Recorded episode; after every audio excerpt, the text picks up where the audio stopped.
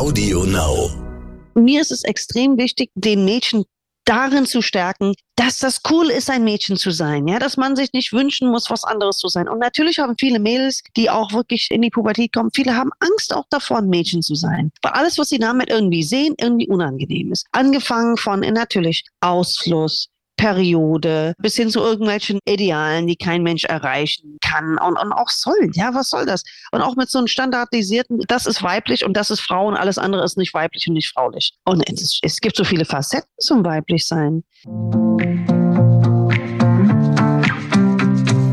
Hallo und herzlich willkommen zu einer neuen Folge von Elterngespräch, dem Podcast-Talk von Eltern für Eltern. Mein Name ist Julia Schmidt-Jorzig ich habe selbst drei Kinder und jeden Tag neue Fragen. Heute an Dr. Sheila Delis. Sie ist wahrscheinlich Deutschlands bekannteste Frauenärztin. Spätestens seit sie ihr Buch Woman on Fire, alles über die fabelhaften Wechseljahre veröffentlichte, das sehr vielen Frauen geholfen hat, besser zu verstehen, was in ihrem Körper geschieht und wie sie all dem begegnen können. Nun hat sie ein neues Buch geschrieben für junge Mädchen, das nur folgerichtig Girls on Fire heißt und mich wirklich auf ganz vielen Ebenen sehr beschäftigt hat. Ich dachte, Oft treffen in dieser Phase Mütter und Töchter aufeinander, die sich also beide im Ausnahmezustand befinden. Die Mütter, weil sie sich vielleicht in den beginnenden Wechseljahren befinden, teils ohne es zu wissen, und eben die Töchter in der Pubertät. Und über beides wissen wir oft viel zu wenig. Das wollen wir heute ändern. Denn mit Sheila Delis werde ich darüber sprechen, was wir Mütter über uns selbst und die Glaubenssätze, mit denen wir groß geworden sind, wissen müssen und über die Lebensphase unserer Töchter und die Lebenswirklichkeit unserer Töchter um einander bestmöglichst zu unterstützen. Und wir werden natürlich auch ganz konkret über Fragen wie den ersten Frauenarztbesuch, Verhütung und den Einfluss sozialer Medien sprechen. Willkommen, Frau Dr. Delis. Hallo, danke, dass ich da sein darf. Sehr gerne. Ich habe gedacht, klar, wir wollen natürlich wissen, weiß ich nicht, wann geht man zum Frauenarzt und so weiter, aber mir schien, dass es Ihnen auch ein großes Anliegen ist in diesem Buch, über die Haltung zu sprechen, die wir als Mütter zu diesem ganzen Thema haben. Es ist ja ein Buch, was sich explizit an die Töchter richtet, mit sehr authentischer Sprache, mit so jugendlicher Sprache, die ich aber wirklich ziemlich geglückt finde. Ich habe ja Teenagerkinder. genau das kann ja. Man kann ja auch denken, oh Gott, oh Gott, oh Gott, ja. aber es ist definitiv deren Sprache. Aber eben auch an die Mütter. Warum ist Ihnen das so wichtig? Erstmal danke für den Kompliment mit der Sprache. Das war zum Teil nicht so ganz so einfach, ja, weil man so ein bisschen gucken muss, also dass man irgendwie nicht zu sehr irgendwie so gewollt locker macht, weil das ist doof. Also ich habe bei vielen Dingen tatsächlich so geredet, einfach wie ich mit meiner Tochter so rede. Und ähm, ab und zu habe ich auch Dinge, Dinge vorgelesen, ne? wie kann man das so sagen? Und die dann so, nein, Mama, das ist peinlich. Wo ich dachte, ich habe jetzt so das Jugendwort ja. des Jahres genommen. So, nein, ist schon wieder out, ja. Ja, ja, genau. Aber das Buch ist ja schon, wie Sie schon folgerichtig sagen, auch für die Mütter gedacht. Also deswegen ist ja jedes ja. Kapitel so aufgeteilt, dass ich die Teenies anspreche und dann sozusagen meine Sprache wechsle und dann nochmal dann mit den Müttern oder mit den Eltern oder mit wem auch immer mhm. sich da gerade mit beschäftigt spreche. Mir ist es natürlich extrem wichtig, weil wir als Frauen, die mit dem Eintritt unserer Tochter in der Pubertät mhm. nochmals damit konfrontiert werden, mit unserer eigenen Pubertät, mit unserer eigenen Haltung zu unserer Sexualität, mit, zu unserer eigenen Haltung auch, auch als Frau sein. Weil die Tochter fängt mhm. an, ganz, ganz viele Bereiche einfach zu erforschen, zu entdecken oder unfreiwillig reinzukommen. Und bei vielen Dingen stellt man einfach fest, oh, da habe ich noch alte Glaubenssätze, die schleppe ich immer noch mit mir rum, die hatte ich auch, ja, was ich nie gedacht hätte. Ähm, Dinge, die man halt noch mit sich rumträgt, die einen einfach nicht gut tun. Ja, mhm. ich würde ganz gern einfach mal dieses Beispiel an, dass als meine Tochter die erste Periode bekommen hat, habe ich ihr so eine Binde in die Hand gedrückt und habe gesagt, so, das klebst du da hinten und es hat Flügel, ne, damit die Unterhose nicht irgendwie links und rechts da das, äh, das Blut ausläuft und so weiter. Ich glaube, die hat einmal eine Binde ausprobiert, da hat er gesagt, Mama, nee, das mache ich nicht. Ich nehme jetzt einen Tampon. Ich so, hä? So, so bist ja erst äh, zwölf, wie einen Tampon nehmen, ja. Und dann habe ich mhm. gemerkt, ja, weißt du, wie das geht? So, ja, habe ich mir schon reingesteckt. Okay, super. Mhm. Wo ich gemerkt habe, da, wo ich groß geworden bin, in USA, wir sind auf eine katholische Schule gegangen, unterrichtet von Nonnen. Und weibliche Sexualität war sozusagen non-existent. Und wer Tampons benutzt hat, das war der allgemeine Tenor, wer Tampons benutzt hat, war eine Schlampe. Weil das bedeutet, da hat entweder mhm. schon Sex gehabt, ja, sozusagen der Kanal ist eröffnet worden durch einen Penis oder aber man hat ein Kind bekommen. Und das war sozusagen die eigene Legitimation. Das war noch so diese, das war noch so anrüchig, ja, so man benutzt einen Tampon, wo ich dann gemerkt habe, ey, das ist, du bist Gynäkologin schon seit irgendwie über 20 Jahren und du findest das anrüchig, ja, why? Ja, ja, das es ist interessant. Ja, ne? ja, das mhm. gibt es nicht. Also es ist Wahnsinn, was man dann noch mit alten Sachen mit sich rumschleppt, die die einen nicht selber nicht gut tun. Ich meine, ich benutze auch Tampons und ich habe sie früher benutzt, als ich die Periode noch regelmäßig hatte, ja, aber, äh, aber dass ich das noch hatte, ja. Wahnsinn. Ja, ja. Und es sind ganz viele Dinge. Ne? Also ich, ich kann das sagen, bei meiner Tochter, die, die, die sehr jung ist noch, die immer ihre T-Shirts knotet, damit sie bauchfrei ist. Mhm. Und das ist auch so ein Ding, ne, wo ich denke, warum denke ich jetzt, sie sollte das nicht tun? Genau. Wo, woher kommt das eigentlich? Genau. Reizt sie damit irgendwen? Also das sind ja wirklich äh, zutiefst feministische Fragen, wo man merkt so, hm, sage ich jetzt was oder ist es okay? Absolut, ja? jawohl, ja. Genau, man schwankt so hin und her, ne? Zwischen Feministin sein und das Kind beschützen ja. wollen. Und man muss sich immer so fragen, aus welcher Motivation kommt jetzt irgendwie meine, weil vieles macht man ja auch so Impuls heraus, ja, dass man so sagt, bist du sicher, dass du rausgehen willst, zieh eine Jacke drüber und sowas, ja, wenigstens mal.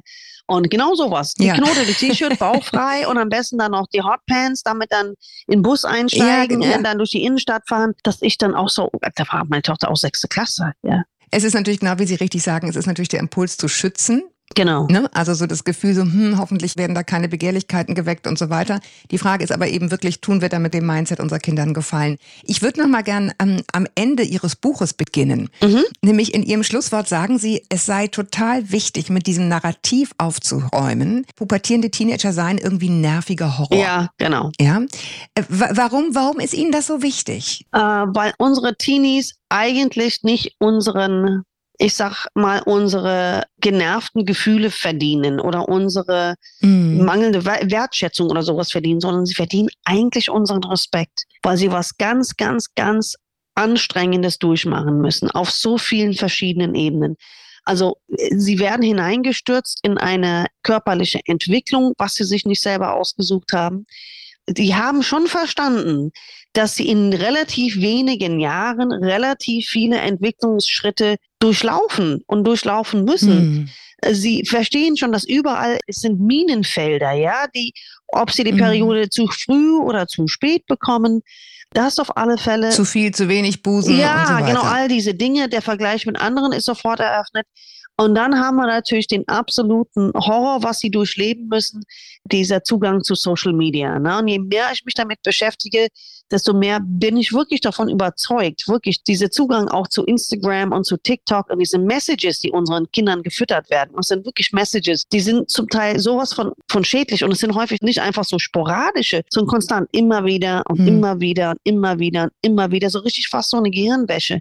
Und wenn das Kind ausrastet, ja. hat es mehrere Gründe. Ja, wenn das ausrastet, kann es natürlich sein, weil das Gehirn noch unreif ist und auf diese ganzen hormonellen Einflüsse nicht gescheit reagieren kann. Das kann gar nichts dafür. Weil die Impulskontrolle noch nicht ganz die ausgereift ist. Die Impulskontrolle ist, ne? ist überhaupt noch nicht ganz ausgereift. Genau das. Und häufig sind diese Ausraster, was die Teenies haben. Es ist wirklich eine Hilflosigkeit. Ja, es geht denen wirklich schlecht. Die sind hineingestürzt worden in einer Welt, die wir quasi mitkreiert haben für sie. Und im Prinzip ist es so, ja, und je mehr sie schreien und je mehr sagen, du bist doof und die Tür zu knallen und so weiter, desto mehr brauchen sie eigentlich eine Verbindung. Und man muss über seine eigenen ja. Gefühle hinauswachsen und sagen, eigentlich geht's ihr schlecht und deswegen ist sie so. Ja, ich finde auch noch einen Aspekt, der mir durch den Kopf ging, als ich das las. Es hat bei mir sehr angeklungen, sonst hätte ich jetzt nicht damit angefangen, mhm. ist, dass diese Sicht auf unsere Kinder, auf unsere Mädchen, ja, ja. Ähm, natürlich dann auch eine Sicht auf uns selbst ist. Ja. Also wenn ich sozusagen von Mädchen im Sturm der Hormone rede als nerviger Horror oder als was genau. auch immer, ne? Genau. Oder die Augenrolle, dann rede ich im Grunde auch über mich. Richtig. Dann kommt man in diese ganze Sprachregelung von wegen, oh Gott, sie hat wohl wieder Hormone oder sie hat wohl wieder ihre genau. Tage. Es ist im Grunde eine genau. abfällige Art und Weise, über unser Gefühlsleben und über unseren Körper zu sprechen. Ganz genau. Und wir diskreditieren uns damit selbst. Ne? Eben. Und das bekommen sie natürlich mit. Na, das darf man nicht sich der Illusion hingeben, die, die Mädels würden das nicht mitbekommen. Die wissen das ja ganz genau. Die wissen ganz genau, dass man von ihnen hält, sie seien schrecklich, sie seien nervig, sie seien fordernd, sie seien wie auch immer. Und das ist natürlich noch mhm. schlechter. Ne? Es ist aber genau wie Sie sagen, das ist so ein bisschen dieses, dieses Frauenbild, was ganz früh geprägt wird. Ne? Frau kriegt Hormone und ist nervig. Ja, genau. Ja, und das, das soll auch nicht sein. Ne? Die, die merken auch auf irgendeiner Ebene auch so unsere Enttäuschung. Und das tut denen wahnsinnig weh, auch wenn sie es nicht zeigen. Es tut ihnen wahnsinnig weh, dass wir auf irgendeiner Ebene enttäuscht sind, dass es eben, dass man eben nicht mehr die Größte und die Beste ist, ja, dass man nicht die Tollste ist, dass die nicht sofort irgendwie, wenn man mit ihr durch die Stadt läuft, natürlich äh, wie selbstverständlich äh, die Hand halten wollen, sondern eher sagen, ich habe ja meine Tochter gesagt, ey, lass mich ein paar Schritte vorausgehen und tu so, als wären wir hier nicht hier, wo ich dann so wie sagte, was ist jetzt los? Das ist ja. natürlich verletzend für beide Seiten, ja. Aber die Pubertät, das schreiben Sie ja auch, und das ging mir beim Lesen wirklich sehr so, ist ja letztendlich die Chance, diesen Kreislauf zu durchbrechen, ne? dieser, ja. dieser Wahrnehmung des weiblichen Körpers, in dem irgendwie alles, was Frauensache ist, irgendwie nervig, zickig, schmutzig oder unappetitlich ist. Genau. Ja? Also die, die Haltung, die wir gegenüber dem Thema haben, wird ja auch die Haltung prägen, die die Mädchen sich und ihrem Körper Richtig. gegenüber haben. Und Sie schreiben dann sehr deutlich, dass auch genau dieser ganze Ausfluss, ja, also mhm. lassen Sie es Blutungen sein oder so, nichts daran ist eklig. Ich, ich genau. fand es sehr schön, was Sie in dem Buch geschrieben haben, dass Männer eigentlich alles feiern, was aus ihren Geschlechtsteilen herauskommt. genau. Und dass es höchste Zeit ist, dass wir das auch tun. Eben. Und das ist tatsächlich dieses Selbstbewusstsein des Mannes, dem ist wirklich nichts peinlich. Ja, das ist ja, und es soll ja auch so sein. Und mir ist es extrem wichtig, den Mädchen darin zu stärken, dass das cool ist, ein Mädchen zu sein, ja, dass man sich nicht wünschen muss, was anderes zu sein. Und natürlich haben viele, viele Mädels, die auch wirklich in die Pubertät kommen, viele haben Angst auch davor, ein Mädchen zu sein. Weil alles, was sie damit mhm. irgendwie sehen, irgendwie unangenehm ist. Angefangen von natürlich Ausfluss, Periode bis hin zu irgendwelchen Idealen, die kein Mensch erreichen kann und, und auch soll. Ja, was soll das? Und auch mit so einem standardisierten, das ist weiblich und das ist Frau und alles andere ist nicht weiblich und nicht fraulich. Und es, es gibt mhm. so viele Facetten zum weiblich sein. Ja, das ist, das finde ich auch so extrem wichtig, das immer wieder auch zu betonen. Und genauso wie Sie sagen, angefangen mit den Sachen, was ist in der Unterhose? Was in der Unterhose, dass man sagt, du, das ist völlig normal. Ja, das kann weiß sein, das kann gelb sein, es kann manchmal sogar ein Hauch von grün sein, ja, wenn die Tochter vielleicht zwei, drei Tage nicht geduscht hat. Das gibt's, ja. Es ist nicht jedes mhm. Kind sofort so, hu, ich muss mich jetzt jeden Tag duschen. Manche brauchen, finde ich, gerade in diesem Übergang von äh, Nicht-Teenie zu Teenie, manche müssen dann erst verstehen, dass sie vielleicht doch einmal am Tag irgendwie duschen sollen, ja, und vielleicht jeden Tag die Unterhose wechseln müssen. Das sind nicht alle sofort, so sagen wir mal, selbstdiszipliniert, das zu tun. Ja, ja, genau. Zu dem, was in der Unterhose ist, da kommen wir gleich noch ganz genau, nämlich auch, wie wir das alles nennen, das ist auch immer wichtig. Mhm. Ich würde gerne noch mal auf eine Sache zurückkommen, die Sie gerade schon angesprochen hat, mhm. nämlich die psychosozialen Aspekte der Pubertät. Ja. Ne, wir hatten das ja gerade mit dieser mangelnden Impulssteuerung, woran liegt es eigentlich, dass Mädchen oder überhaupt Kinder in dem Alter, Jugendliche noch nicht so weit sind, dass sie dieses limbische System irgendwie gesteuert kriegen, also diese Impulse, die so schnell kommen? Toll, dass Sie den Fachbegriff angewendet haben. Man weiß ja immer nicht als Arzt, wie, viel, wie viele Fachbegriffe soll ich da jetzt da rauswerfen. Aber es ist so, und das finde ich so eine wichtige Information. Ich finde, das müsste fast in dem gelben U-Heft mitgeliefert werden, wenn man ein Kind bekommt. Und ich fand es mhm. erstaunlich, dass man das nicht dass man das nicht erfährt. Ich habe das ja dann irgendwann mal dann auch durch Recherchen erfahren, dass ich gesagt habe, ach so, aha, also ist es so. Das Gehirn kommt, wenn wir in die Pubertät kommen, wenn die Mädels oder die, überhaupt die, die Jugendlichen in die mhm. Pubertät kommen, fängt das Gehirn natürlich auch wie alle anderen Organe an zu wachsen. Nur, wir wissen ja, jede, das Gehirn hat ja verschiedene Aufgaben und diese sind in verschiedenen Stockwerken sozusagen, in verschiedenen Orten. Und der Ort, der am ersten anfängt zu wachsen, ist der eins der sehr alten Gehirnregion, nämlich das limbische System, was für die reflexartige, was für das Impulshafte zuständig ist, ne? damit man Flucht oder Bleiben zum ja, Beispiel. Ja, ne? genau, genau, mhm. genau, all diese Dinge. Und später der Frontallappen, der Teil, der hinter der Stirn ist, das ist etwas, was evolutionsgeschichtlich sehr, sehr spät noch hinzukam. Sozusagen ist es der Neuzugang. Der reagiert als letztes. Das bedeutet, unsere Kinder erleben eine übersensibilisierte Reflexzone über, äh, oder Impulszone mhm. übersensibilisiert und haben nicht die Möglichkeit zu filtern, haben nicht die Möglichkeit zu gucken, wie reagiere ich da jetzt am besten, was ist situationsangepasst, was ist, die können mhm. sich überhaupt nicht selber maßregeln. Das muss man sich auch überhaupt im Übrigen überhaupt nicht wundern. So viel wie in dem Gehirn los ist, diese ganzen Umbauprozesse, dass die auch in der Schule auch komplett absacken. Ne? Also viele Mädels äh, mhm. werden in der Schule, gerade achte, neunte Klasse. Ich habe mich letztens mit einer Freundin unterhalten, die ist Kinderärztin, die hat mir deshalb bestätigt, in der achten, neunten Klasse schmieren viele Kinder einfach oder viele Mädels einfach ab und schreiben einfach nicht mhm. mehr so die Noten. Manche auch so wirklich zwei Notenstufen runter, weil die, das Gehirn kann nicht konzentrieren, kann mhm. überhaupt nichts aufnehmen. Die lesen den Text 20 Mal durch und es bleibt überhaupt nichts hängen, weil das Gehirn noch noch nicht, es ist wie so ein Rohbau, es ist einfach noch nicht bewohnbar, ja. Es ist einfach noch nicht fertig. Aber es wird eben bewohnt und das ist ja genau die genau. Herausforderung, der die sich gegenüber sehen. Ne? Ich fand auch noch ganz interessant, was Sie ziemlich am Anfang des Buches schreiben, dass ja bei uns selber so eine Erinnerung an die Pubertät hochkommt. Wie war das das erste Mal? Wie habe ich mich gefühlt? Oder was habe ich für Schmerzen gehabt damals? Genau. Das dann zu übertragen. Und Sie sagen, es ist eben ein Unterschied. Habe ich eine Pubertät früher gehabt Bei uns ist es dann, weiß ich nicht, irgendwann 80er Jahre gewesen oder 70er oder sowas.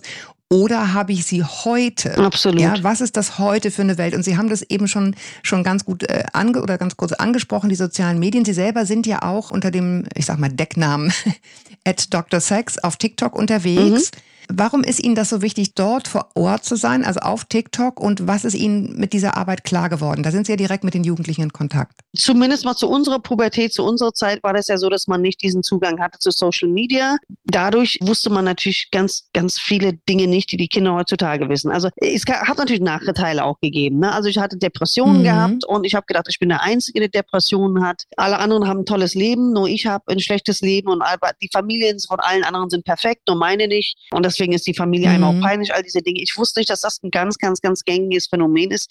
In den Social Medien wird es heute auch eher, man findet auch eher Zuspruch. Aber das Problem an den Social Medien ist, die Social Media wirken als so eine Art Verstärker für alles. Das bedeutet, mhm. ein Kind, was heute sich selbst nicht versteht, kann googeln und kann automatisch von anderen Jugendlichen erzählt bekommen, ja, du hast eine Borderline-Persönlichkeit, ja, du hast eine dies, du hast eine das, keine Ahnung was. Und die Kinder kleben sich schon früh solche Labels auf ihr T-Shirt, ja ich bin äh, mhm. die Julia und ich bin Borderline. Ja? Und sie fangen an, sich mhm. mit diesen, weil die natürlich nach Antworten suchen. Wenn jetzt verstehen. ist es in der Welt. Ja, und, ja. ja, genau. Und jetzt ist es in der Welt. Ich denke, das haben jetzt ganz viele andere auch. Die haben Borderline, die haben dies, die haben multiple Persönlichkeitsstörungen. Ich glaube, die Jugend von heute ist so, kennt so viele medizinische ICD-Diagnosen, wie vielleicht manche Ärzte vor, vor 20 Jahren nicht. Also das ist schon mal ein Problem. Ein weiteres Ding ist, das darf man nicht vergessen, wir als wir groß geworden sind, hatten wir eine ganze Kader von Menschen und von Gesetzen, die alle gegriffen haben, die uns vor gewaltsamen oder sehr sexuellen oder sexuell auch schrägen Inhalten einfach geschützt haben. Also das heißt, du bist mit einem Film ab mhm. 18 bist du nicht ins Kino reingekommen. In der Videothek hast du ab, Filme ab 18 durfst du nicht ausleihen und Punkt aus. Das war einfach nicht machbar. Das heißt, diese ganze brutale Welt, die damals auch kinomäßig war, Hast du nicht gesehen. Die hässlichen Seiten mhm. dieser Welt, ja. Ich habe äh, dann, als ich mein, meine Tochter mal das Handy geklaut habe, oder was heißt weggenommen, geklaut, ich habe sie weggenommen, ähm, habe ich mal alles gründlich durchgeguckt und was ich da für Dinge gefunden habe, das war übel. Die haben sich Videos zugeschickt über, ich muss zu ihrer Verteidigung sagen, sie hat sie selbst zugeschickt, sie hat sie nicht weitergeschickt. Wirklich ganz Horror-Dinge. Mhm. Ein Mensch, der sich Finger abgeschnitten hat, wirklich mit so einer Kreissäge aus Protest vor Tierversuchen irgendeine Kriegsszene, ich glaube, das muss Syrien oder sowas gewesen sein, wo äh, Menschen andere Menschen erschießen.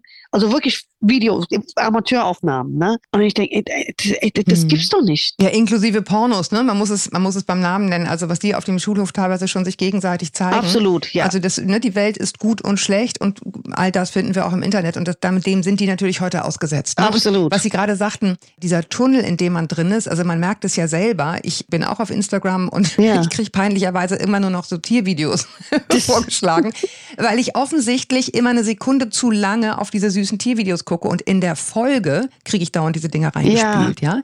Und bei den Mädchen ist es ja genauso. Die gucken eine, eine Minute zu lange auf jemanden mit Taillengröße, keine Ahnung, S. Genau.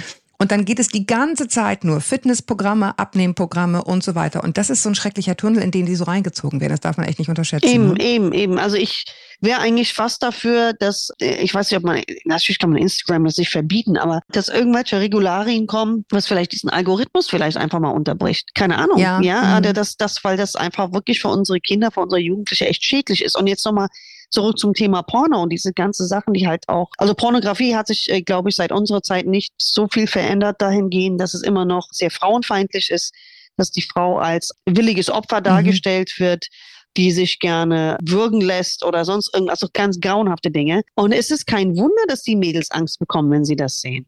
Es ist überhaupt kein Wunder. Und ich habe mhm. wirklich aus zuverlässiger Quelle weiß ich, dass viele Mädels glauben, und viele Jungs auch, ja, dass das völlig normal ist, im losen sexuellen Kontakt mit 15, mit 16 schon Analverkehr anzubieten. Da, wo ich dann sagte, das, das, das machte mich sprachlos, als ich das gehört habe. Ich habe dann, wenn ich solche Dinge, ich bekomme mhm. sehr viel erzählt, muss man natürlich gucken, wie man reagiert. Man darf natürlich nicht exklusiv reagieren, sonst geht die Tür zu und man kriegt nie wieder was erzählt. Und denkt, oh, die flippt ja, ja, ja, das ist nämlich ja, das. Geheimnis, ne? Verbieten ist dann auch schwierig. Auch ja. so übermäßig reagieren, das ist dann, die denken, nee, die flippt dann so aus, wenn man ihr das erzählt, das darf man ihr gar nicht erzählen. Dann sage ich lieber gar nichts, ne? Eben. Genau, da muss man eben auch total aufpassen. Eben, also das ist alles nicht so ganz so einfach. Aber das, das sind ihre Einflüsse, das ist schon übel. Ja. Naja, und ein großes Thema ist natürlich auch Hass im Netz. Ne? Also wenn man dann sich zeigt und irgendwie Fotos von sich zeigt, also die Kommentare, die die Kinder da ertragen müssen, sind nicht ohne. Ne? Nee. Eben. Also zu dick, zu dünn, zu keine Ahnung. Also das ist, zumindest sollte man wenn man es nicht verbieten kann, ich meine, die Frage ist schon, ab wann man den Kindern das erlaubt, dass sie das auf dem Handy installieren, aber dann wenigstens begleiten. Ja, also im Prinzip müssten wir tatsächlich, also ich, ich habe dem Ganzen mit dem Schreiben des Buches und auch seit dem Erscheinen des Buches mir sehr, mehr und mehr Gedanken gemacht. Und ich weiß nicht, ob es sogar besser wäre, den Kindern einfach, dass Kinder einfach kein Smartphone haben dürfen, dass es erst ab 18 ja. ist oder sowas, so dass man die einfach mal ein bisschen mehr davon beschützt. So ja, zumindest nicht ab 10, ja. Also ja, ja. Und in der Klasse meiner Tochter haben jetzt wirklich dann alle ein Smartphone. Also sie hat keins, weil den Fehler mache ich nicht nochmal. Das habe ich bei den Jungs gemacht. Ja ja, einfach so lange wie möglich rauszögern, finde ich schon zumindest eine Möglichkeit, wobei man auch sagen muss, deswegen zeigen sie sich den Kram trotzdem auf dem Schulhof. Ne? Ja, Ich ja. würde noch mal gern auf ein anderes Thema kommen. Wir hatten vorhin versprochen, wir sprechen über die Dinge sozusagen in der Unterhose und über die Bedeutung der Sprache. Ja. Ja, wie nenne ich das? Wie nenne ich die Geschlechtsteile der Frauen?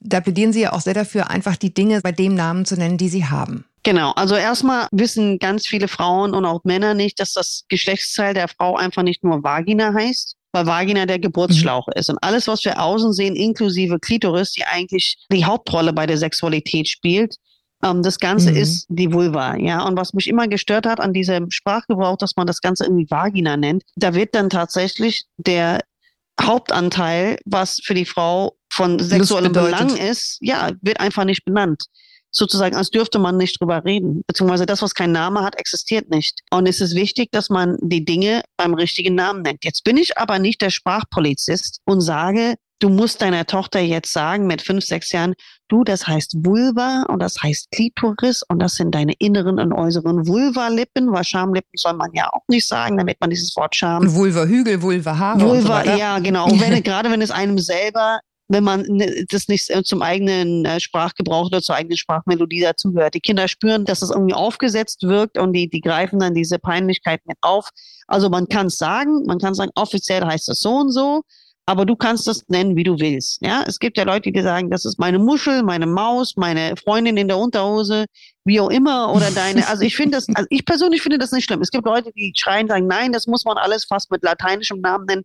Also ich äh, auch, auch bei meinem, also jetzt nicht mehr bei meinem Sohn. Solange es nicht abwertend ist. Ne? Ja, genau. Ja. Und solange, solange man auch damit fein ist, auch locker, auch mit den anderen, das dann wirklich auch wirklich genau zu benennen und sagen, guck mal, das ist das, das ist das, das sind deine kleinen Vulva-Lippen, aber die heißen klein, aber es kann natürlich sein, und es ist völlig normal, dass die länger sind als die angeblichen äußeren, also die angeblichen großen Vulva-Lippen. Also eher soll man innere und äußere sagen, statt große und kleine, dass man darüber redet, dass sie auch merken, auch der eigene Umgang mit der eigenen Nacktheit, ne? Das ist ja auch so ein Ding. Mhm. Also bei mir war es immer so, die Kinder, also bis zu einem gewissen Alter, jetzt nicht mehr, weil mein Sohn 14 ist, da schmeiße ich ihn schon raus aus dem Bad.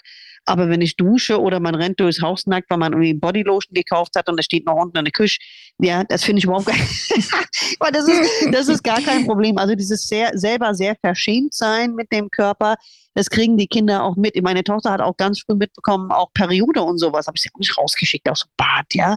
Das war, dann hat dann irgendwann gefragt, was ist das? Aber das ist die Periode. Hat die gefragt, ob das weh tut, weil es Blut ist. Habe gesagt, nein. Und damit war dann gut. Ja, wie gesagt, das sind wichtige Dinge. Ja, überhaupt dieses normal miteinander ins Gespräch kommen, sich nicht abwenden, nicht verurteilen, das ist schwerer, als man denkt. Das sage sag ich jetzt so im Nebensatz, aber das ist ja genau diese Untertöne dann irgendwie wegzulassen. Und ich fand ganz schön, Sie haben geschrieben, man solle sozusagen keine Vorträge halten, sondern was die Mädchen eigentlich brauchen, ist die Frage, was brauchst du jetzt von mir? Genau, das ist eine ganz, ganz wichtige Frage, gerade wenn irgendwas ist, wenn sie traurig sind, wenn sie ausrasten, wenn sie irgendwie einfach fragen, was kann ich tun? Wie kann ich mhm. dir helfen? Es wäre natürlich super, wenn darauf dann hin dann die tolle Antwort kommen würde, ja. Meistens kommt, ich weiß es auch nicht. Kauf hey. mir einen Ben Jerry's. Ja, genau, genau. Das ist genau. Aber man kann es dann auch gerne, immer. das kann man eigentlich gerne vorschlagen, dass man sagt, manche wollen die dann auch, dass man irgendwie denen was. Also ich habe es mit meiner Tochter zum Beispiel auch schon gemacht, war sie am Ausrasten. Ich habe gesagt, wir machen jetzt einfach mal ein Schönheitsritual. Ja, und sie hat dann weiter vor sich hingeweint. Dann habe ich sie abgeschminkt, dann habe ich eine Gesichtsmaske gemacht, da habe ich ihren Kopf massiert, da ist sie mir fast eingeschlafen. Aber all diese Dinge, angefangen von dieser Frage, wie kann ich helfen? Das zeigt der Tochter, auch wenn sie keine Ahnung hat, wie man ihr helfen kann, da ist mhm. jemand dann an interessiert sich. Man hat eine offene Frage Und es ist okay, wie ich mich fühle. Ne? Ja, genau, ja, ja. richtig, genau. Und man muss nicht, den Fehler mache ich auch immer wieder, wenn jemand weint, also nicht nur die Tochter, ach, nicht weinen, das wird alles gut. Das ist so, manchmal will man das nicht hören, ja, nicht weinen, das wird alles gut. Manchmal muss man weinen. Manchmal muss es einfach raus. Ja? ja. Manchmal muss man. Und man muss auch keine Lösung präsentieren, ne? Das finde ich absolut. auch immer ganz wichtig. Zuhören reicht. Mhm. Absolut. Das ist, das machen wir ganz gern. Das machen die Männer eigentlich, finde ich, noch stärker, weil sie denken, okay, es wird von mir erwartet, dass ich weiß, dass ich die Antwort weiß. Also deswegen sage ich das und das und das. Und sage, ach ja, mhm. jetzt sei doch nicht so dramatisch, wird da alles gut. Weißt du gar nicht, was du hast. Und ganz schlimm sind solche Worte. Ganz, ganz schlimm, dass man sagt, diesen Anfängerfehler, das machen viele, habe ich auch gemacht. Überleg doch mal, es gibt Kinder, die haben keine Eltern oder die haben nichts zu essen oder die leben. Da geht dir doch super. Es geht dir doch mhm. super. Was ist mit den Kindern, die in Armut leben? Kommen wir gucken uns Videos an von Kindern, die auf irgendwelchen Müllbergen oh wohnen, ja. Das wertet ihren Schmerz total ab. Das, das macht die total klein. Ja, ja? ja das finde ich übrigens ganz interessant, was das haben Sie auch geschrieben in dem Buch. Dieses Abwerten davon, wie die Mädchen sich fühlen und auch letztendlich das Abwerten, dass sie rumschreien, die Türen knallen und sich wehren, weil sie sagen, und das fand ich einen ganz tollen Gedanken, Mädchen, die sich gegen uns wehren, genau. sind Mädchen, die sich wehren können. Ganz genau. Ja, ganz und genau. das ist gut. Ganz genau, ganz genau. Deswegen ist das so dieses, manche von uns sind mit einem solchen Erziehungsstil groß geworden, unheimlich streng, ja, Mund nicht aufmachen mhm. und so weiter, dass man irgendwie denkt, ja, aus mir ist ja was geworden, ne? Deswegen wende ich das auch bei meiner Tochter an. Ja? Dieses unheimlich ja. streng, dieses nicht zulassen, dieses super autoritäre Auftreten, nichts an eigener Meinung oder an eigenen Impulsen oder ja, oder an Ausrastern zulassen, weil dann erziehen wir die Mädels dazu, vor der Autorität absolut hörig zu sein. Und das geht nicht. Mhm. Weil ein Mädel, was sich wehrt zu Hause, auch wenn es mir noch so stinkt, die wehrt sich, wenn mhm. sie im mhm. Bus angegrapscht wird oder im Zug angegrapscht Eben wird. Auch, ja. ja, also ich, das ist wirklich tatsächlich ein Vorteil auch bei meiner Tochter. So, so, so oft ich manchmal mich ärgere über sie und auch über ihre Wortwahl, wenn sie mit mir spricht. Mittlerweile geht sie, ist jetzt 17, also sie kommt so langsam da jetzt, also langsam, langsam kommt das Frontallappen online, man merkt es so mittlerweile. Aber ähm, ich, wir hatten zwei Situationen. Da sind wir in die Bundesbahn eingestiegen. Es war Weihnachten. Ich hatte selbstverständlich Plätze reserviert. Da saßen irgendwelche andere Leute an unserem Platz und haben gesagt, nö, wir stehen jetzt nicht auf, wir sitzen jetzt hier. Ja, und ich wollte gerade ansetzen, aber ich musste nicht, weil meine Tochter hat mit ihren 15 Jahren die weggebrüllt hat sie weggebrüllt, hat gesagt, was erlauben Sie sich? Was erlauben? Es war war ein älterer Herr und, und äh, war so ein Marke. Kegelclub, so aus, dem, aus, dem, äh, aus der Schwäbischen Alb, ja. Und meine Tochter hat sie weggeschrien. Was erlauben Sie sich? Sie haben diese Sitze nicht und es ist nicht zu akzeptieren und Sie sind jetzt und Sie haben jetzt. Und dann haben die anderen Leute im Zug, jawohl, dass Sie sitzen da nicht, stehen Sie auf, jetzt lassen die junge Familie mal sitzen und so. Und ich denke, hey, okay, okay. Und ich so, okay, ich muss überhaupt nichts machen, wo ich gemerkt habe, okay, siehst du, ich muss mir auch bei vielen okay. anderen Dingen mir überhaupt keine Sorgen machen. Sie hat auch schon andere Dinge gemacht. Da war sie in der Stadt abends, kam irgendwie anderthalb Stunden zu spät nach Hause und es war dunkel und ich war schon relativ sauer und sie hat gesagt, Mama, du glaubst nicht, was passiert ist. Sagt sie, da waren zwei Mädels und die haben eine dritte, haben sie versucht, irgendwie nach Hause zu bringen und die dritte war extremst betrunken. Und die haben versucht, sie zu stutzen und die wurden verfolgt von zwei jungen Männern, die offensichtlich nichts Gutes im Sinn hatte. Ja? Und was macht meine Frieda? Die ist auch groß, ja, die ist 1,74. Rennt dahin, geht dahin, sieht das, erkennt die Situation, geht dahin, schreit die zusammen und sagt so, ich bringe jetzt hier die Mädels nach Hause und ich rufe sonst die Polizei und dann ist gut, ja, okay, okay, ja, und da war sie super stolz. Ich habe jetzt gesagt, Frieda, das hätte auch anders ausgehen können, ja, aber ich war stolz ja, auf sie. Ja, aber super, ne, ja? Ne, diesen Mut aufzubringen. Ja. Ich habe versprochen, wir kommen auch noch zum Wissensteil mhm. und das muss man jetzt vielleicht noch einmal ganz deutlich sagen, das spielt in Ihrem Buch eine Riesenrolle, also mhm. reine Wissensvermittlung. Ne? Genau. Wir sprechen hier ganz viel über die Haltung und darüber, wie wir Eltern helfen können. Die Kinder lernen alles Richtig. in dem Buch, ja. Also ah, die, die lernen, wie man einen Tampon reinmacht, die lernen, welche Form von Dingen man machen kann, wenn man blutet, was es alles gibt, die lernen Verhütung. Also es ist ein sehr informatives Buch auf einer Ebene, wo die Kinder wirklich oder die Jugendlichen wirklich einsteigen können. Aber vielleicht trotzdem nochmal für die Eltern. Ja. Was geschieht ungefähr wann? Wann kommt die erste Periode? Wann kommen die ersten Brüste? Wie ist da die Range? Also oft bekommen Mädels zum Beispiel Brustansatz schon mit neun oder zehn Jahren, oft auch schon bevor sie Schamhaare bekommen. Das Ganze, Ganze kann sich übersteigen. Mhm. Es gibt mhm. natürlich welche, die kriegen vielleicht eher so ein bisschen Schamhaare, bevor sie Brust kriegen. Und ganz wichtig, Mädels mit Mittelmeergenen, ja, mhm. Türkei, Italien, Spanien, Griechenland, all diese Dinge, mhm. haben ganz, ganz oft mit neun schon den ersten Brustansatz. Und das ist völlig normal, völlig normal, mhm. ja. Da muss man sich überhaupt keine Sorgen machen. Die Periode kann kommen mit zehn und sie kann kommen mit 15. man neigt dazu automatisch, sich so an seinem eigenen Kompass zu messen und zu sagen, ja, ich hatte meine Periode mit 11, 12, ist bei meiner Tochter bestimmt genauso. Muss nicht sein. Sie können sie früher bekommen. Mhm. Es kann sein, dass sie die Gene der Oma väterlicherseits mitbekommen haben. Das gibt's auch. Oder dass sie dann entsprechend die Periode später bekommen, ne, mit, mit 14, 15. Ja. Ich sage immer und vielleicht an dieser Stelle, ab wann muss man sich Sorgen machen? Also wenn das Kind bis zum 16. Lebensjahr die Periode immer noch nicht hat, dann würde ich beim Arzt nachgucken lassen, ob mhm. da auch alles auch richtig angelegt ist. Es gibt es ganz selten, dass Mädels ohne Gebärmutter auf die Welt kommen und dass es dann erst auffällt, weil sie einfach keine, keine Periode bekommen. Ja, okay. Aber andersrum fand ich auch nochmal ganz wichtig, dass Sie das so sagen, dass die Periode kommt, ist kein Grund, sofort zum Frauenarzt zu gehen. Genau. Weil? Weil es das nichts Krankhaftes ist. Es ist nichts Pathologisches. Und das ist das, was mich immer vor einem großen Rätsel gestellt hat. Warum bringen die Eltern, warum sitzt die Mutter da mit ihrem Kind, was offensichtlich nicht da sein will, mit, ah ja, die hat jetzt ihre Periode bekommen. Ich habe gedacht, wir gucken jetzt mal nach, ob alles in Ordnung ist. Fand ich, es ist nicht notwendig. Solange das Kind blutet, mhm. ist damit der Wegweiser der Pubertät ist damit mhm. geschehen. Und damit ist alles normal und damit ist alles gut. Und wir tun genau, unseren eben Kindern, nicht krankhaft. Ne? Eben. Ne? Ja. Und wir tun unseren Mädels wirklich einen Bärendienst, wenn wir sie dann oh Gott, jetzt hast du die Periode bekommen, jetzt müssen wir zum Frauenarzt gehen und gucken, nicht, dass das so schlimm wird wie bei mir. Ja, ich weiß nicht, wie oft ich das schon gehört habe. Und ich möchte das eigentlich nicht mehr hören, weil wir tun unseren Mädels damit wirklich, wir leisten den wirklichen Bärendienst. Es ist so eine nonverbale, eine nonverbale genau. Kommunikation. Wir, genau. Ne? Es ist irgendwie, du, dein Körper muss beobachtet und kontrolliert äh, und werden. Kontrolliert genau, werden. genau. Das ist alles, hat, kriegt alles ein Eigenleben ich bringe ja auch den Vergleich an in dem Buch, das machen wir nicht mit den Jungs. Wenn wir mitbekommen, sie kriegen irgendwie Erektion morgens und sie haben dann ihre, ihren ersten feuchten Erstmal zum Arzt. Ja, erstmal zum Arzt, erstmal soll ich einen Pimmel angucken. Ja, interessant, wie absurd das für einen wirkt. Aber lassen Sie uns mal ruhig, also es gibt ja mehrere Fälle, also kenne ich auch im Bekanntenkreis, wo Mädchen wirklich massive Beschwerden haben ja. durch ihre Tage und da völlig aus der Bahn geworfen sind.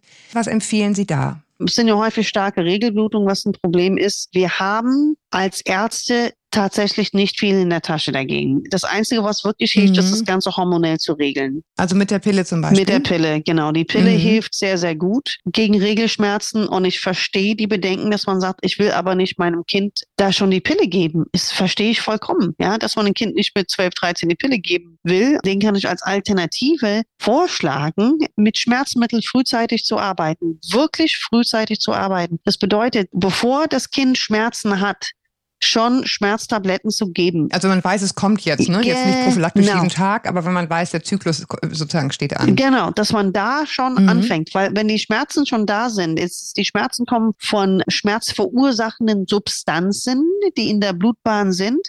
Und was diese Schmerzmittel tun, ist, sie verhindern die Produktion dieser schmerzverursachten Substanzen. Wenn man aber als schon Schmerzen hat, dann bringen die nichts mehr, dann greifen die ah, nicht ja, mehr. Okay. Deswegen mhm. ist es mhm. wichtig, da nicht zu sagen, dieses Mantra so, ach, nur wenn es gar nicht mehr geht, eine Schmerztablette nehmen, das ist falsch. Also wir müssen überhaupt keine ja. Sorgen davor haben, unseren Kindern mal ein Ibuprofen 400 oder sogar ein 600er zu geben. Beispielsweise, das hilft sehr gut oder etwas, das heißt Naproxen, das ist auch ein Schmerzmittel auch für Frauen, auch für, für Regelschmerzen, ruhig geben. Also man soll das Kind nicht leiden lassen. Ja, und auch gerade wenn man, also ich glaube, ja, ich habe meine Tochter auch mit zwölf jetzt die, die Pille nicht gegeben. Sie hatte jetzt Gott sei Dank nie große Probleme, aber ich kann die Bedenken verstehen. Ja. ja, aber ich, ich meine, wir reden hier jetzt auch nicht von, also in Anführungsstrichen, ein bisschen ist auch immer relativ, wie man das empfindet, aber von so ein bisschen ne, Unwohlsein nee, und Bauchschmerzen, nee, es gibt ja wirklich Kinder, die sind wirklich tagelang da nicht in der Schule auch. Ja, das ist furchtbar, das kann nicht einmal einfach, Und das ist einfach ein Quälkram. Eben. Ja, genau. Und dann würde ich gerne noch einmal, auch wenn Sie jetzt denken, mein Gott, das muss auch inzwischen jeder verstanden haben, aber Alles ich glaube wirklich, es kann nicht schaden. Welche Hormone spielen wann im Zyklus eine Rolle? Sie haben ja in dem Buch, Sie machen das auch in dem Wechseljahrebuch sehr, sehr anschaulich und in dem Buch haben Sie, glaube ich, mit den Powerpuff Girls gearbeitet. Ja, genau. Haben also allen Östrogenen irgendwie einen zweiten Namen gegeben. Das müssen wir jetzt nicht unbedingt machen, aber welches Hormon kommt wann und was hat das zur Folge in diesem Zyklus? Ne? Was baut sich wann auf und wann stürzt es ab, weswegen wir uns dann so komisch fühlen? Also, der Zyklus fängt offiziell damit an mit dem ersten Tag der Periode. In der Zeit mhm. der Periode sind erstmal alle Hormone relativ weit unten, deswegen fühlen sich Frauen auch schlecht, haben Müdigkeit, haben häufig auch Heißhunger, all diese Dinge der, ich sag mal, der Standardzyklus sind mal 28 Tage. Ich sage Standard, weil manche haben 26 Tage Zyklus, manche haben 32 Tage Zyklus. Bei manchen schwankt mhm. es zwischen 27 32 Tage. Das ist alles völlig normal. Also eine Periode mhm. muss nicht auf den Tag genau jeden Monat kommen, sondern es kann immer ein paar, paar Schwankungen geben. Das ist die Natur, das ist völlig normal. Mhm. Ich sag mal jetzt grob, die ersten 14 Tage, sagen wir mal von Tag 5 bis Tag 14, steigt Östrogen in unserem Zyklus an. Ja, in dieser mhm. Zeit reift im Eierstock ein Ei heran. Und Östrogen steigt, steigt, steigt, steigt, steigt. Und damit steigt dann auch meistens die Stimmung und die mhm. Energie steigt. Wir haben Testosteron, was auch so ein bisschen mitsteigt. Testosteron und Östrogen bewegen sich relativ synchron, obwohl nicht so hoch in der Höhe, aber immer noch bewegen sich also gleich. Das heißt, wenn wir einen Eisprung haben, hat man meistens auch so eine ganz gute Laune und ganz gut Energie und ganz gut Unternehmungslust einfach, das macht Testosteron und Östrogen. So, dann um mhm. den Eisprung, wie gesagt, dann, dann springt das Ei und dann passiert was Interessantes. Da, wo das Ei drin gewachsen ist, im Eierstock, ich nehme es immer das Die Nest, Hülle? ja genau, mhm. das Nest. Mhm. Offiziell heißt es Follikel, aber ich nenne es jetzt einfach mal das Nest. Mhm. Das Nest wird jetzt sozusagen abgecycelt und bekommt eine mhm. zweite Funktion sozusagen als hormonproduzierendes Organ und produziert in der zweiten Zyklushälfte Progesteron. Und Progesteron macht so ein bisschen den Ausgleich, weil wenn Östrogen die ganze Zeit so weiterlaufen würde, weil Östrogen sinkt dann ab, wird ausgetauscht mhm. sozusagen durch Progesteron und Progesteron macht dann, dass der Körper wieder so ein bisschen entwässert und dass man so psychisch her bisschen, ja, nicht so ganz gechillter, gechillter ist. ist. Genau, vielleicht nicht so sehr äh, auf Ausgehen, rausgehen, nicht so sehr äh, sich sozialisieren möchte, sondern vielleicht eher mal zu Hause bleiben will. Und wenn jetzt kein befruchtetes Ei ankommt, weil das ist das, was Progesteron natürlich auch macht. Also in der Gebärmutter haben beide Hormone Östrogen und Progesteron die Aufgabe, also Östrogen baut erstmal die Schleimhaut auf und Progesteron unterfüttert die Schleimhaut dann noch mit Nährstoffen, Gefäßen, all diese Dinge. Damit, wenn ein befruchtetes Ei landet, landet es schon äh, schön sanft und tuffig und hat genug zu essen, genug zu trinken, um sich dort anzudocken. Mhm. Wenn kein Ei ankommt, lässt die Hormonproduktion nach und die sinken dann beide ab. Und durch diesen Absinken der Hormone, je nachdem, wie empfindlich man darauf reagiert, kann man PMS bekommen, einfach durch dieses Gefälle. Ja, ich hatte vorher so ein Level und jetzt habe ich innerhalb PMS noch mal ganz kurz. PMS ist, PMS ist prämenstruelles Syndrom.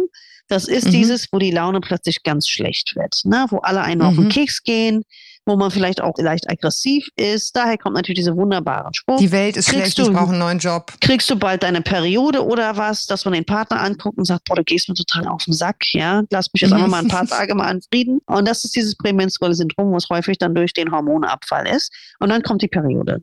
Und viele Frauen leiden sehr unter dem PMS, ja, aber ja. ich sage halt, es hat ja auch was Gutes, ja, weil PMS spült oft an die Oberfläche so den ganzen Bullshit, was ja. man über den ganzen Monat irgendwie akzeptiert hat. Ja, ja. Und, und deswegen, also ich, ich, sie muss es wahrscheinlich wahnsinnig langweilen, aber ich glaube, es kann nicht schaden, sich das immer wieder so klar zu machen, wie sehr unsere Gefühle und unser Körper durch diese Hormonflüsse beeinflusst ist. Ja. Und dann eben nicht zu denken, jetzt muss ich den Mann verlassen oder ich muss den Job wechseln oder was ist, wenn er bei Jugendlichen ist, ich muss meinen Freund abstoßen, ja, sondern genau. es ist einfach der Gang der Dinge, dass ich das jetzt denke. Genau. Deswegen können da trotzdem Themen hochspülen, finde ich auch ganz gut, dass Sie das sagen, die mich ohnehin beschäftigen aber man sollte nicht im Affekt. Genau, nicht, nicht, zum, nicht zum Scheidungsanwalt marschieren. Also ich, ich finde es tatsächlich überhaupt nicht langweilig, weil ich das ja immer noch an mir selber merke. Ich substituiere auch meine Hormone und bin, ja, sagen wir mal, manchmal wirklich vergesslich. Ne? Vergesse dann meine ja. zwei Hübe Gel drauf zu machen und je nachdem oder drei Hübe und vergesse dann ein, zwei Tage oder, oder mir geht mein Testosteron aus und ich dann merke, ich bin dann so genervt und dann denke ich da, da irgendwie, wenn mein Partner anfängt zu erzählen, so nach fünf Minuten denke ich, ach, das reicht mir jetzt schon an Erzählen, ich will jetzt mal meine Ruhe haben. Und interessanterweise sagt man ja, so ich glaube, ich in der indischen Ayurveda-Lehre, ich kriege es nicht ganz zusammen, dass eine Lebensphase ist, wo der Mensch vom Haushälter zum Waldbewohner wird, ja, und dass man quasi mhm. das Haus verlässt, ja, und weil man hat ja schon seine Schuldigkeit getan, man hat sein Haushalt aufgebaut, man hat die Kinder erzogen, wie auch immer, dass man ein Haus verlässt und in den Wald geht zum Meditieren, ja, und das klingt wahnsinnig attraktiv. Ich auch. Ich habe auch gerade gedacht, oh super, Hausarbeit hinter sich lassen. genau. Ja, die damit. Verantwortung einfach weitergeben an die nächste und sagen, ich gehe jetzt in den Wald genau, meditieren. Ich bin jetzt mal weg. Ja, ja, genau. Ich bin jetzt einfach mal weg. Genau. Also dieser Drang, den wir auch haben, wir Frauen so mit Mitte 40 oder so um die 50 herum, das ist tatsächlich sowas, was auf unserer Hardware draufgespielt ist. Ne? Das ist wirklich so, es ist tatsächlich oft zeitgleich wenn wir gerade zu Hause wirklich dringend gebraucht werden. Und das macht es für uns umso anstrengender dann auch so in dieser ja, Zeit. Ja, genau, ja? dieses Aufeinandertreffen. Ne? Deswegen war mir das auch so wichtig, das im Zusammenhang zu stellen. Ich würde gerne noch einmal auf ein anderes Thema kommen, Thema Selbstbefriedigung. Das finde ich nämlich ganz wichtig, dass Sie das in dem Buch auch so explizit nochmal ansprechen genau. und sagen, den Kindern zu sagen, das ist total normal oder den Jugendlichen, ne, die anfangen, sich da anzufassen. Und es ist wichtig, weil du dann erstmal rausfindest, was du eigentlich möchtest. Und genau. das ist die Grundlage für alle Sexualität. Genau. Ganz genau. Wirklich die Selbstbefriedigung enttabuisieren. dass man wirklich, also wenn man vielleicht zum Beispiel in ein Zimmer reinkommt und das Kind, sei es jetzt Junge oder Mädchen, ist gerade bei der Selbstbefriedigung dabei, dass man, ich meine, man bleibt natürlich nicht stehen, ja, das ist klar, mhm. aber dass man das später thematisiert und sagt, du, das ist was völlig Normales das macht jeder, ja, und das mhm. ist auch total wichtig. Deswegen habe ich ja mein Kapitel auch angefangen, wo es um das erste Mal Sex und all diese Dinge geht.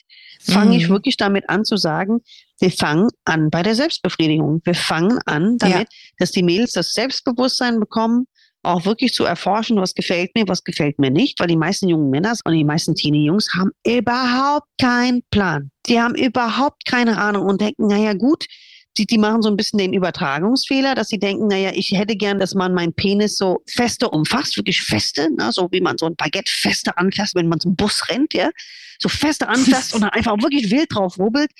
Und das wollen die Mädels meistens nicht und die Frauen natürlich nicht. Die wollen weder, dass man irgendwie ganz rigoros irgendwas in die Vagina reinhaut, noch dass man von außen irgendwie rubbelt, als wäre es ein Rubbel los.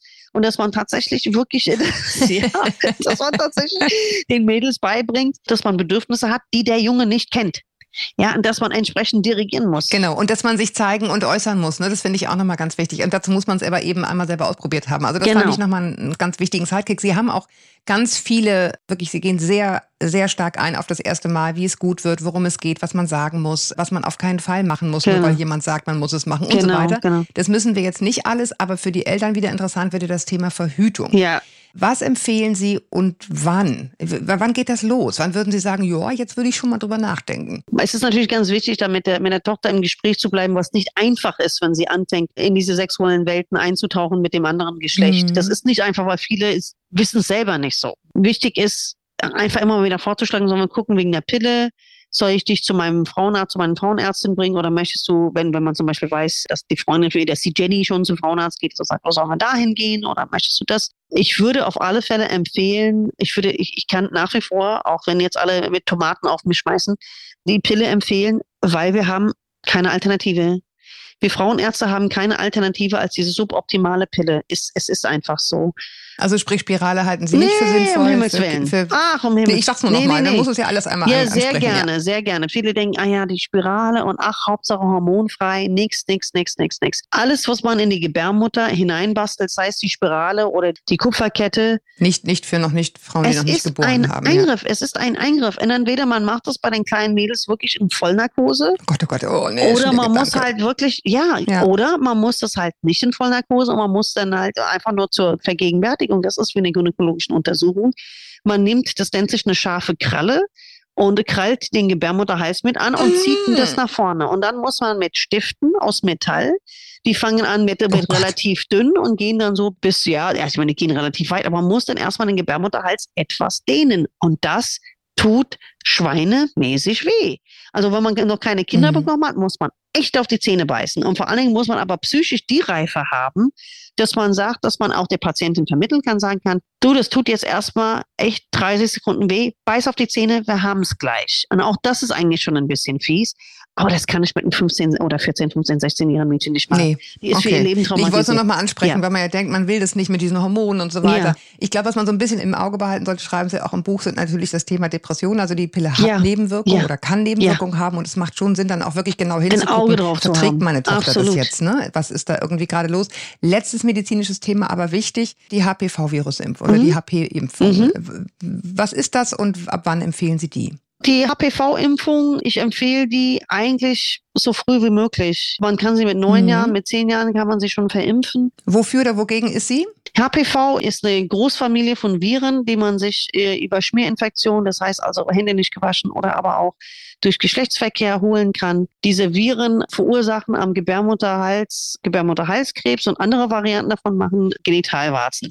Jetzt ist das so, dass man davon nicht sterben muss. Ja, also viele von uns, gerade die diese Impfung nicht hatten, weil die Impfung gibt es noch nicht so lange, haben so eine Art von HPV-Infektion schon durchgemacht. Also normalerweise ist, ist es wie sozusagen ein Schnupfen des Genitals, schafft es der Körper, diese Viren wieder wegzumachen. Nur man weiß, sämtliche Gebärmutterhalskrebse und auch Gebärmutterhalsabstriche, die nicht in Ordnung sind, hängen alle mit dem HPV-Virus zusammen. Ja, und deswegen, wenn man nicht geimpft ist, läuft man natürlich eher Gefahr, in diesen, in diesen Strudel reinzukommen, dass ein Abstrich nicht in Ordnung ja. ist. Da muss man zur Kontrolle gehen. Und das kann sich, das Ganze kann sich über zwei Jahre hinziehen. Und ich meine, es ist so einfach, ne? Also wogegen kann man schon impfen? Welche Krebsarten? Und das ist genau, eine. Also genau, genau. Also ich bin nicht so, dass ich sage, man muss gegen alles impfen, was es grundsätzlich mhm. gibt. Also wobei ich glaube, meine Kinder sind schon äh, gegen relativ viel geimpft. Meine Kinder sind auch gegen Windpocken geimpft, wo ich mich am Anfang gegen gewehrt habe, wobei ich dann gedacht habe, weißt du, wenn ein Kind Windpocken hat, ist es bestimmt dann auch dann äh, vier Wochen zu Hause und das ist dann auch nicht wirklich schön fürs Kind. Aber da würden Sie sagen, das macht durchaus Sinn. Man kann ja auch die Jungs impfen, das sei hier mal dazu Genau, gesagt, ne? ganz genau. Die Jungs sollten eigentlich auch geimpft werden, einfach um diese HPV auch irgendwo mal auszurotten. Das ist dann eigentlich der Gedanke ja. dahinter. Und man weiß in Australien, wo alle durchgeimpft sind, also Jungs wie Mädchen, ist diese Geschichte, dass ein HPV oder dass, dass, dass ein Krebsabstrich mal nicht in Ordnung ist oder kontrollierbedürftig ist, mhm. dass das eigentlich eine Rarität geworden ist. Und das finde ich, das spricht für sich. Aufgrund dieser Impfung. Ja, ja, ja, das spricht für sich einfach. Ja, okay. Super. Ich glaube, wir haben jetzt äh, den ganz großen Bogen gemacht, dass alle früh schlafen gehen müssen. Das wissen wir als Erwachsene und als, als Jugendliche auch. Das macht, das will ich zum Schluss nochmal sagen. Schlaf hilft und das Schlafbedürfnis von, äh, von Teenagern ist riesig. Also dem kann man ruhig, ruhig auch nachgeben. Ja. Ich danke Ihnen sehr, Frau Dr. Deliz, dass Sie sich sozusagen in dieser epischen Breite nochmal haben breitschlagen lassen, Ach, sehr gerne. alles zu erklären. Hat Spaß gemacht. Ja, mir hat es auch Spaß gemacht. Ich danke Ihnen sehr. Ich danke euch auch da draußen fürs Zuhören, dass ihr dran geblieben seid. Ja, und bis wir uns wieder hören, haltet den Kopf über Wasser. Ahoi aus Hamburg. Tschüss, Frau Locke-Delis. Tschüss, tschüss.